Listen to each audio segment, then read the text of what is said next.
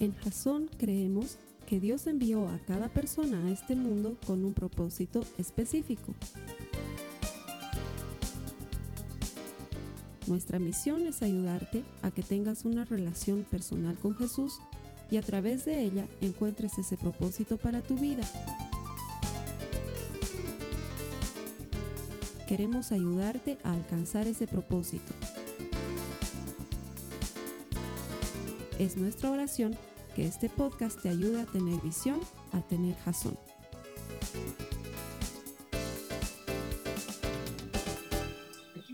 Estamos en la tercera semana de la serie que se llama Eliseo, probablemente el personaje más impactante del Antiguo Testamento, excluyendo a Moisés y a David que, que tuvieron sus, sus cosas importantes, pero Eliseo se destacó sobre todo por ser un hombre fantásticamente lleno de fe, capaz de hacer milagros tremendos, no por su fe, sino porque se apoyaba en Dios y Dios por medio de él obraba a través de su vida y obraba en el pueblo. Lo que ha hecho Eliseo es impactante y venimos de dos semanas de haber aprendido cosas muy interesantes. La primera semana veíamos cómo en la vida de un hombre lo que hace falta es compromiso y lo que hace falta son convicciones. Y cuando tú crees en algo realmente, deberías dejar todo por alcanzar aquello que crees. Y eso es lo que está faltando en el mundo. Eliseo no tenía un plan B, quemó, rompió su, su arado, lo quemó y encima de él quemó a los bueyes que le servían para trillar el campo y dijo, si Dios me está llamando, yo me voy y me voy a perseguir ese llamado. Y no había plan B. Y muchas veces los cristianos tenemos un eh, extraño plan B con Dios. Si Dios no me funciona, a lo mejor puedo hacer tal o cual cosa.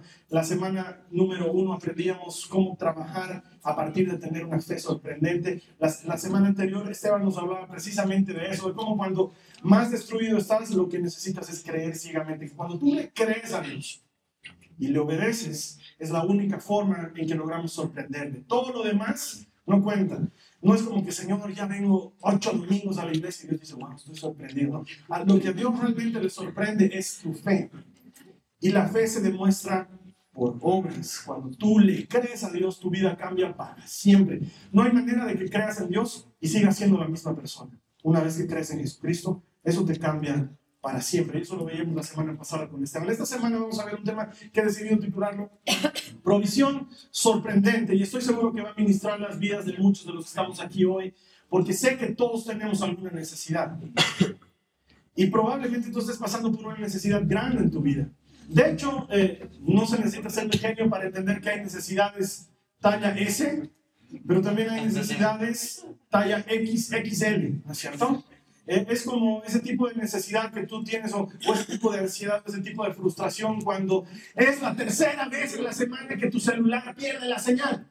¿no? Y estás histérico en tu oficina con el celular así caminando por todos lados a ver si pescas los más antiguos rayitas, los más modernos bolitas, ¿no es cierto? Ahí es.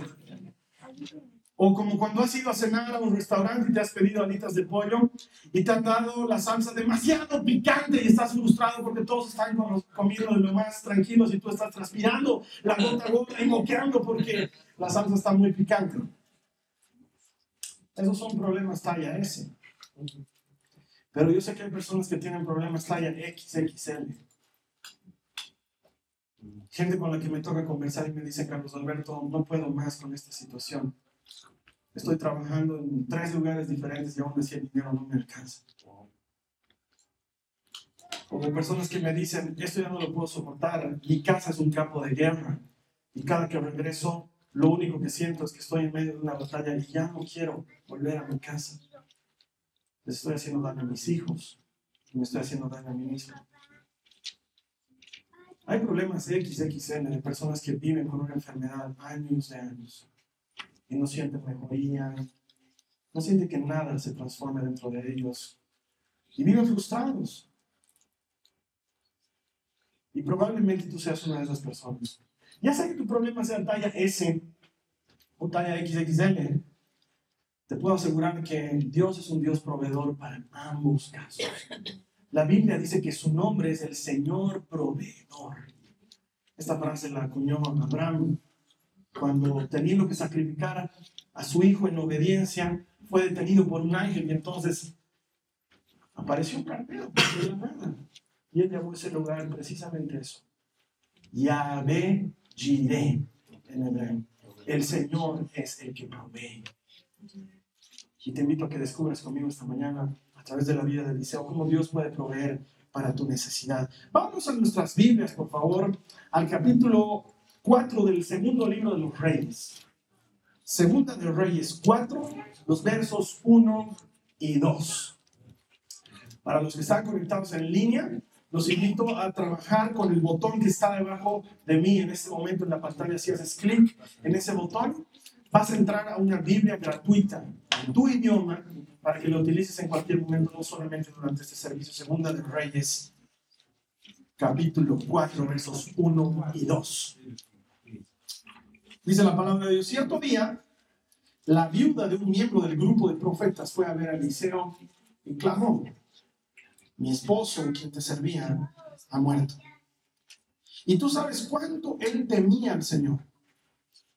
Pero ahora ha venido un acreedor y me amenaza con llevarse a mis dos hijos como esclavos. ¿Cómo puedo ayudarte? Le preguntó Eliseo. Dime, ¿qué tienes en tu casa?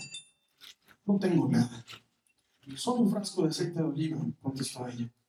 Ahora quiero ponerte en contexto para que entiendas en qué situación estamos.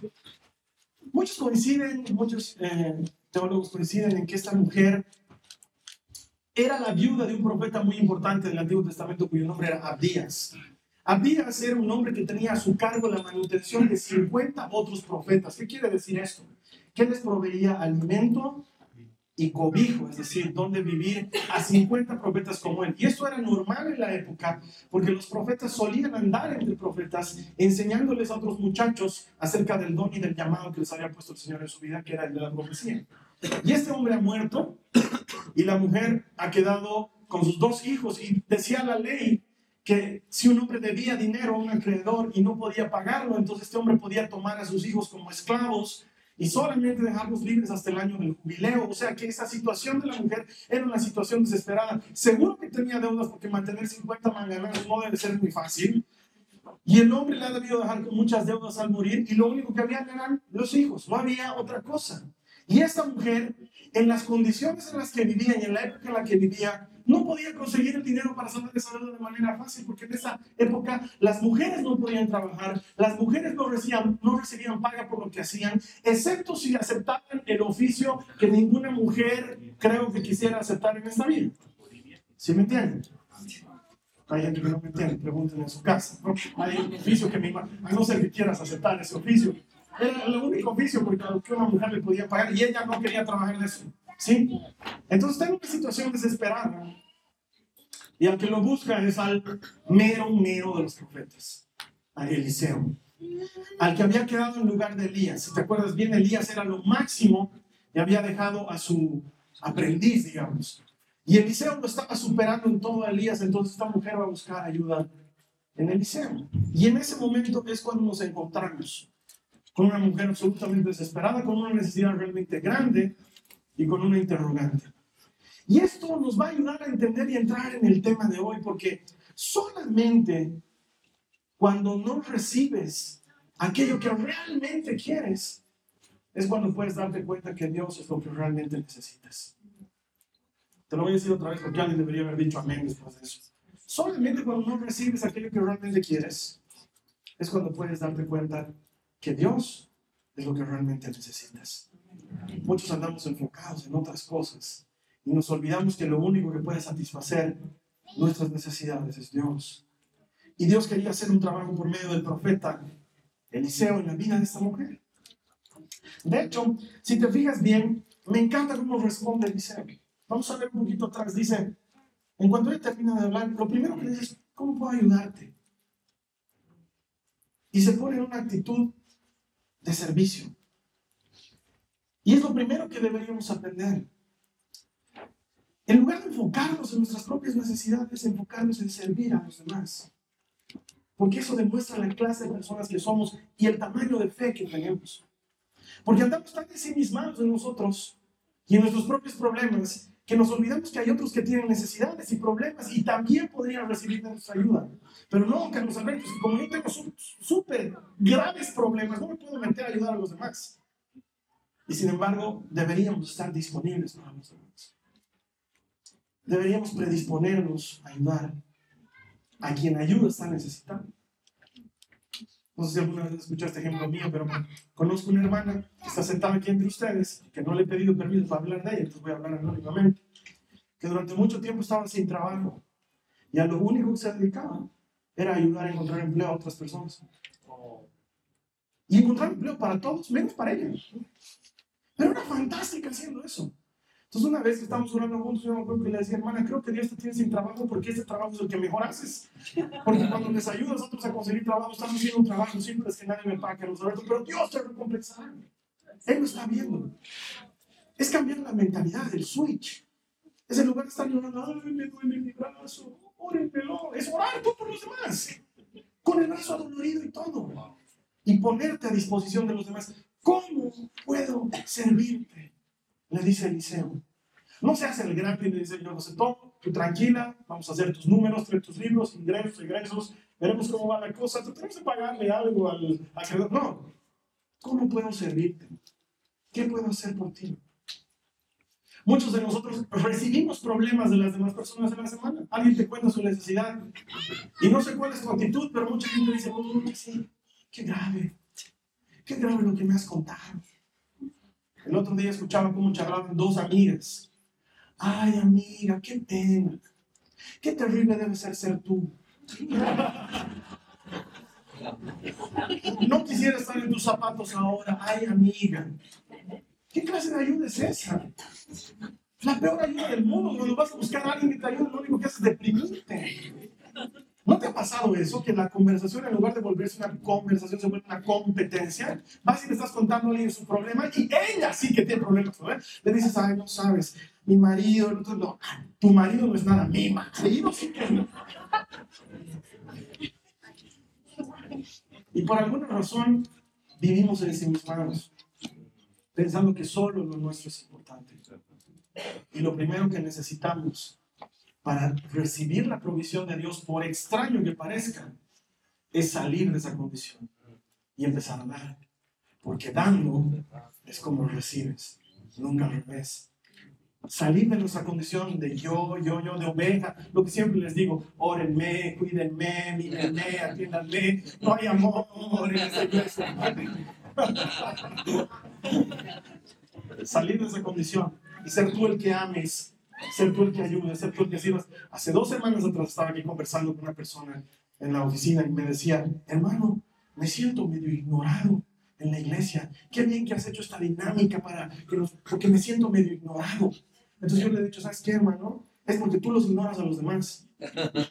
Eh, así abierto los ojos, ¿no? Sí, hermano, perdóname que te diga, ¿quieres hacerte ver? Párate, Tú hablas con la gente, no esperes ahí en tu asiento, que vengan Ay, pobrecito el hermano, está sentado y tiene alguna necesidad. Tú párate, tú busca necesidades de los demás. Tú haz algo primero. Porque el que quiera recibir, que dé primero.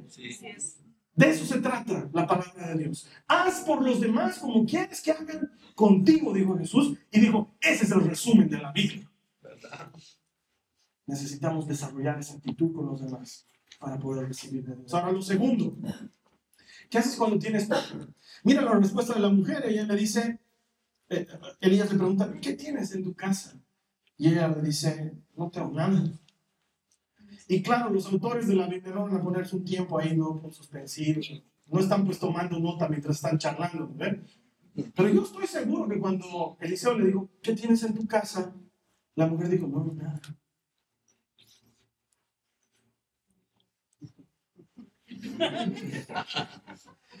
ah, un pequeño frasquito con aceite de oliva, que es lo único que tengo. Y esa es una característica de todos nosotros.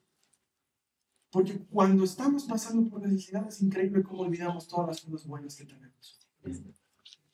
Es increíble cómo hace la necesidad sobre nosotros. Nos trae una suerte de ceguera a lo que tenemos. Es decir, no importa que tus hijos estén sanos o que estés bien con tu esposa. No ha salido ese negocio. Y estás histérico porque no ha salido ese negocio. O tienes hijos hermosos, pero hasta ahora no se casan. ¿no? ¿Cuándo se casan los hijos? Y la eterna, ¿se casan? ¿Cuándo el bebé? ¿Y tienen el bebé? ¿Cuándo la parejita? Y tiene la parejita, ¿cuándo el tercerito? Dios mío, nos desenfocamos de todo lo otro. ¿Qué tienes en tu casa? No, nada. No tengo nada. Porque podía haber respondido directo, no tengo un poco de aceite. No, no tengo nada. No tengo nada. Es como esas mujeres, yo no las conozco en persona, pero he escuchado muchos casos al respecto, que vas a sus casas, entras a sus closets y las mujeres están ahí y pasean entre callejones y, centros de lugares. Y, y, tú ves estantes llenos de zapatos y, y, podrías vestir una villa entera y te miran y te dicen, no tengo nada para vestir. Pasa. No digo que no tengas con qué vestirte, pero a veces nos desenfocamos nos desenfocamos gravemente. Por querer el celular último modelo, te olvidas que tienes celular y que no necesitas. Por querer el auto último modelo, te olvidas que no estás lisiado. No necesitas algo más. No estoy negando las necesidades reales. Son legítimas. Tienes todo el derecho. Pero no creo que el enfoque de Dios para esta vida sea prosperarte económicamente. Realmente no lo creo. Cuando la eternidad no se trata de esto. Una extraña y estúpida carrera por tener más, saber más, acumular más. Cuando se acaba en dos patadas y no te llevas nada de lo que hay aquí. Pero estamos desesperados porque no tenemos eso que queremos tener, porque lo que tenemos ya pasó de moda, no tiene sentido. Quisiera tener un marido como la fulana, que su marido es tan bueno y tan dulce. Por lo menos tienes marido.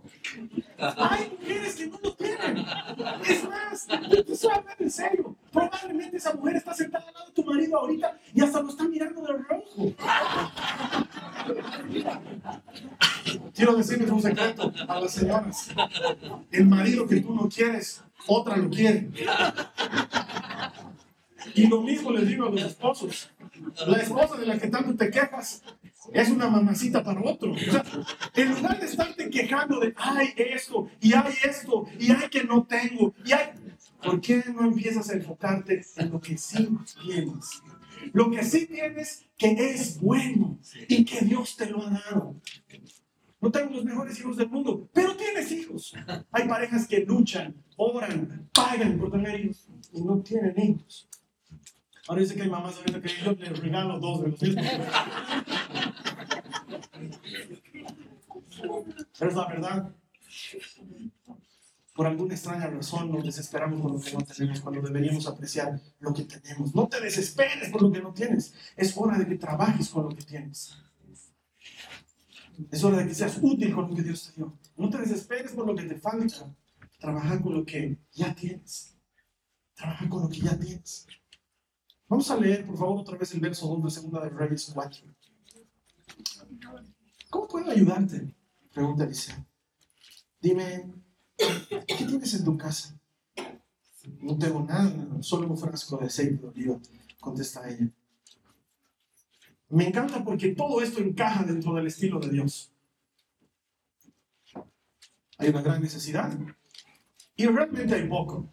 O sea, tenía un frasquito con aceite de oliva. Y probablemente para ti hoy eso no valga mucho, pero en la época de la mujer valía mucho. El aceite de oliva tenía infinidad de usos.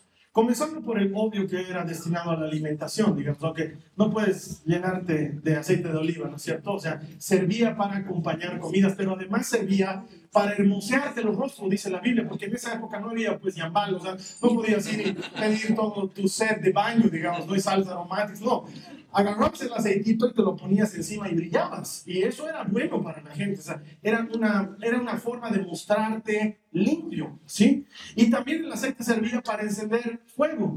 Tú agarrabas un mechero y le ponías aceite de oliva y el aceite de oliva no se consume rápido, pero provee una combustión. Entonces servía para iluminar las casas. Era un combustible. Entonces tenía cientos de usos importantes. Entonces era poco lo que tenía la mujer.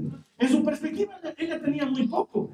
Pero realmente era una cosa valiosa e importante y sin embargo era solo un frasquito. Y esto entra, de la maravillosa, entra dentro de la maravillosa categoría de Dios de hacer mucho con poco. Es el estilo de Dios siempre. O sea, si no, pregúntale al muchachito de los cinco panes y los dos peces. Es el estilo de Jesús. Debes de comer a la gente y los discípulos están haciendo cálculos, no, son cinco mil más, el pan está a 30 centavos. Mientras están haciendo eso, aparece un muchachito con Andrés y le dice, este chico tiene cinco panes y dos peces, pero ¿qué es esto para tanta gente? Y Jesús dice, es lo que, es lo que hay. Y yo puedo hacer mucho con poco. Lo único que necesito es que alguien me entregue eso poco para que yo lo transforme en mucho. Es el estilo habitual de Dios. Le encanta reventar ejércitos enemigos con cuatro pelagatos. Es su estilo. No manda un gran ejército, miles de millones. Manda tres tipos y sin armas. Cuenta la Biblia que una vez un grupo de leprosos estaban pasando por un lugar y se enteraron que había una batalla tremenda. Entonces decidieron guarecerse por un momento hasta que uno dijo, ¿saben qué? Si nos vamos a morir de lepra, nos moriremos en la batalla. ¡Vamos! en el nombre del Señor y le metieron a entrarse contra los enemigos. Y dice que Dios, de estos cuatro leprosos, hizo empezar a generar un sonido como de una multitud de ejército. Y dice que los enemigos sentían que la tierra temblaba y venían veían venir una polvadera tremenda y empezaron a tener miedo y sacaron sus espadas y empezaron a pelear contra nadie, se mataron todos. Y los cuatro leprosos cuando llegaron vieron solamente muertos y telas y monedas y tesoros. Y luego de leprosos se volvieron millonarios. O sea, la situación cambió inmediatamente. Y lo único que eran eran cuatro inútiles que no servían para nada, pero Dios hace cosas increíbles con inútiles que no sirven para nada. Porque Dios hace mucho con poco. Y entonces probablemente tú digas, que yo tengo poco para ofrecerle al Señor. Muchas veces le digo a la gente, eh, necesito que me ayudes en tal o cual cosa, o quisiera que prediques, ay no, Carlos Alberto, yo no me animo porque yo no sé mucho de la Biblia. Abriremos un compartimiento bíblico en tu casa no, Carlos Alberto, porque mi casa es fea. Claro, ya, como el Espíritu Santo solamente se mueve en cocinas con mesones de mármol, entonces obviamente es bien difícil que abras un compartimiento bíblico en tu casa. No tiene nada que ver con eso, no tiene que ver con lo poco que tú crees que tienes, tiene que ver con lo mucho que quiere hacer Dios con tu vida. No se trata de cuán bueno eres, se trata de cuán hábil es Dios. Esta semana hablaba con un par de hermanos en mi oficina y una de ellas me hablaba de cosas espectaculares que Dios le permite hacer en su vida y me decía, pregúntame cuál es mi título. Yo le decía, ¿cuál es tu título? Y él me decía, no tengo título. Pero me presentan como la máster, la doctor, la PhD, y no sé qué. Por la gracia de Dios he conseguido eso. Y a veces uno dice, es que yo no he estudiado, Carlos Alberto. Yo no tengo estudios. Dios no necesita estudios, necesita corazones dispuestos. Mm. Hay gente que dice, Carlos Alberto, yo soy muy viejo. Dios no necesita jóvenes, Dios necesita corazones dispuestos. Ay, Carlos Alberto, yo soy muy chango, yo todavía no, no me he divertido lo suficiente. Dios no necesita gente aburrida, necesita gente dispuesta. Dios hace mucho con poco. Es su estilo desde siempre.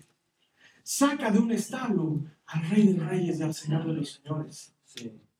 Levanta del piso al próximo profeta de las naciones, al más miserable, al que no tiene futuro, a ese que todos desprecian, a ese Dios no hace algo porque Dios se especializa en hacer mucho, un poco. Y esta mujer cree que tiene poco, solo un poquito de aceite de oliva, pero en las manos de Dios, en las manos de Dios es una fortuna. Él puede hacer mucho, con poco. Lo único que necesita es que se lo entregues. Así que por favor, una vez más te lo repito, no te desesperes por lo que no tienes, sino que comienza a trabajar con lo que tienes. No te desesperes por lo que te falta, comienza a trabajar con lo que ya tienes porque en eso, eso es útil en las manos de Dios. Vamos a avanzar unos cuantos versículos. Los versos 3 al 7, por favor. Entonces Eliseo le dijo, y aquí viene el milagro, pídeles a tus amigos y vecinos que te presten todas las jarras vacías que puedan. Luego ve a tu casa con tus hijos y cierra la puerta. Vierte en las jarras del aceite de oliva que tienes en tu frasco y cuando se llenen, ponlas a un lado. Entonces ella hizo lo que se le indicó. Sus hijos le traían las jarras y ella las llenaba una tras otra. Pronto, todas las jarras estaban llenas hasta el borde. Tráeme otra jarra, le dijo uno de sus hijos. Ya no hay más, le respondió. Al instante, el aceite de oliva dejó de fluir. Cuando ella le contó al hombre de Dios lo que había sucedido. Él le dijo, ahora vende el aceite de oliva y paga tus deudas. Tú y tus hijos pueden vivir con lo que les sobra. Esto es increíble. Es increíble. Yo digo, ¿qué hubiera pasado si conseguían más jarras? Porque no sé cuántos habrán conseguido, pero han tenido que puerta tras puerta. Hola. Y sabes qué? Dice que eran de todo tipo. O sea, no les dijo, necesito que consigan jarras de cerámica de 5 litros. No. Jarras, jarrotas, vasitos, jarrones, todo les servía. ¿Sí? Y se prestaron todo lo que pudieron. Y no había más para prestarse y se llenaron todas. Y estoy seguro que si conseguían más, se hubieran llenado más. Porque Dios, Dios es así. Hace muchos años atrás, teníamos un equipo de trabajo similar al Ministerio de la Misericordia, con el cual nos encargábamos de ir a repartir ropa a personas necesitadas. Y para la época de Navidad habíamos decidido preparar unos hermosos paquetes de ropa para bebés, porque no nos gustaba ir a regalar cosas viejas y maltratadas. Entonces, regalábamos cosas nuevas y empaquetadas para que la gente sienta que realmente era un regalo y se los íbamos a dar a gente muy necesitada. Y me acuerdo que íbamos en mi camioneta y nos parábamos en lugares donde la gente empezaba a hacer fila para recibir la ropa. Y entonces recibo una instrucción de la gente que repartía, que dice Carlos Alberto, vamos a necesitar más ropa de bebé. Y yo veo dentro de nuestras cajas y les digo, solamente tenemos tres paquetitos. Así que por favor díganles a la gente que los paquetitos de ropa de bebé se acabaron. Hay ropa de adultos y hay jugos y pan y todas esas cosas que repartimos, pero ropa de bebé ya no hay. Y de repente vemos la fila de mamás con sus bebés en sus espaldas y en sus brazos. Y solo tenía tres paquetitos. Dios sabe que no estoy mintiendo. Entonces en ese momento lo único que dijimos es, hasta que se nos acabe. Y metíamos la mano y salía otro. Y metíamos la mano y salía otro. Y veíamos entre la ropa de los, había habido otro paquetito. Y veíamos entre los regresos, había habido otro paquetito. Y sacábamos, y sacábamos, y sacábamos. Y ropa para bebés, y ropa para bebés. Oye, este es Carter, y ropa para bebés. Y ropa para bebés. Y Dios sabe que no estoy mintiendo. Hasta que terminamos con la última mamá. Y todas recibieron su paquete de ropa para niños. Y no agarramos y abrimos la ropa y dijimos, ya, un polco aquí, un gorrito aquí. No, no milagro. Hay, gente que dice, el milagro de la multiplicación de los panes fue que todos en su mochilita tenían unos aves de atún y entonces lo fueron partiendo y así alcanzaron a los cinco. No, no ha sido así. Ese día yo vi cómo Dios hacía aparecer ropa de bebés de donde no había ropa de bebés. Es la clase de cosas que Dios puede hacer si le crees. Y te ha debido pasar que miras tu, tu cuenta, si tienes una cuenta de banco y dices, esta vez no llego a fin de mes. Y por alguna razón llega a fin de mes y ha alcanzado. Y tú dices, no sé cómo estirarlo, no entiendo. Ves en tu refrigerador y dices, tenemos para dos o tres días más y no me han pagado, no tengo cómo ir al mercado. Y esa comida te alcanza para una semana una semana y media y tú dices, no entiendo de dónde ha alcanzado. Y es que Dios sabe hacer estas cosas increíblemente. No te estoy hablando de cosas que no sucedan en la vida. Lo único que Dios necesita es que haya una vasija vacía para que Él pueda llenar. Mi hermana, mi hermano, muchas veces el problema es que nuestra vasija está llena. Está muy llena de nosotros mismos. Está muy llena de nuestras macanas está muy llena de nuestros egoísmos. Nuestra vasija no hay donde poner algo porque está llena. Y Dios necesita vasijas vacías. Él necesita gente que le diga, Señor, lo que necesito eres tú. Porque no sé cuándo has pensado que sea la solución para tu problema. Tal vez has pensado que la solución para tu problema es, Señor, saname. Señor, que mi hijo vuelva a mi casa. Señor, que, que no sé, que, que aparezca ese cheque que se ha perdido y que no me boten en la oficina. Y no te das cuenta que la solución no pasa por eso, sino pasa porque Dios llena tu vacío. El asunto no es lo que tú crees que estás necesitando. El asunto es que le des tanto a Dios para que haga lo que tú no puedes hacer, lo que yo no puedo hacer. Por favor, acompáñame a 2 de Corintios en el capítulo 4, en el verso 7.